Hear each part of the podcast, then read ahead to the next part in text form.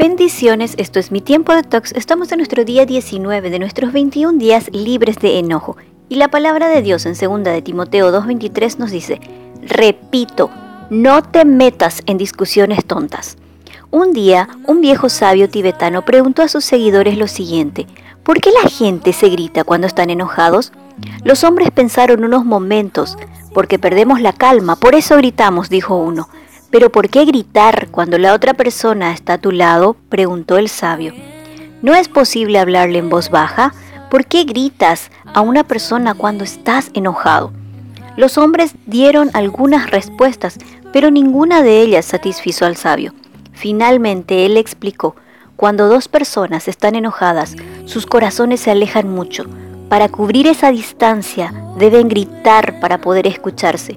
Mientras más enojados estén, más fuerte tendrán que gritarse para escucharse el uno al otro a través de esa gran distancia.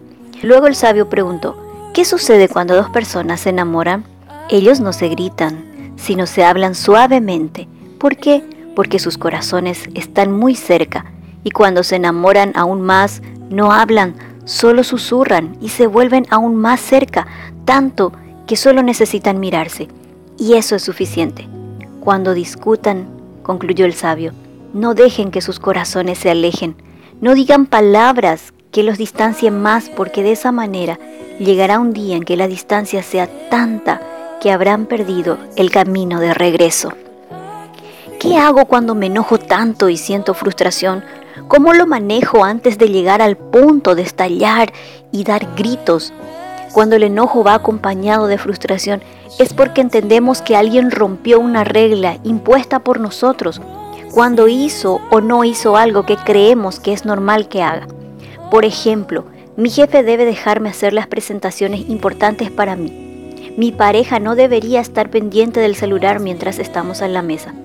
En los dos casos hay una regla que alguien está rompiendo el significado que le damos a esas reglas es totalmente personal y está en ti elegir si esa regla es favorable o no.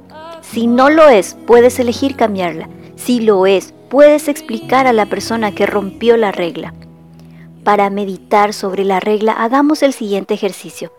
En un papel escribiremos lo siguiente. Estoy enojado o enojada con...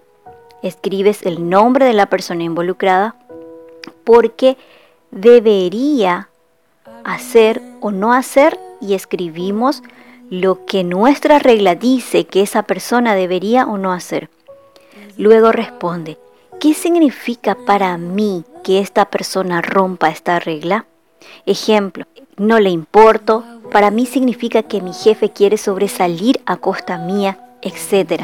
Toma tu tiempo Expresa, escribe, que todas tus palabras puedan ser derramadas en el papel antes de ir a hablar y chocar con la persona involucrada.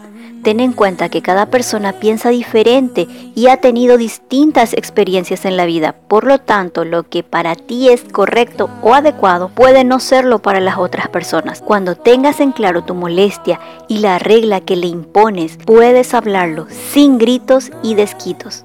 Y recuerda la palabra de Dios en Proverbios 17:14. Si comienzas una pelea, ya no podrás controlarla. Es como un río desbordado que arrasa todo a su paso.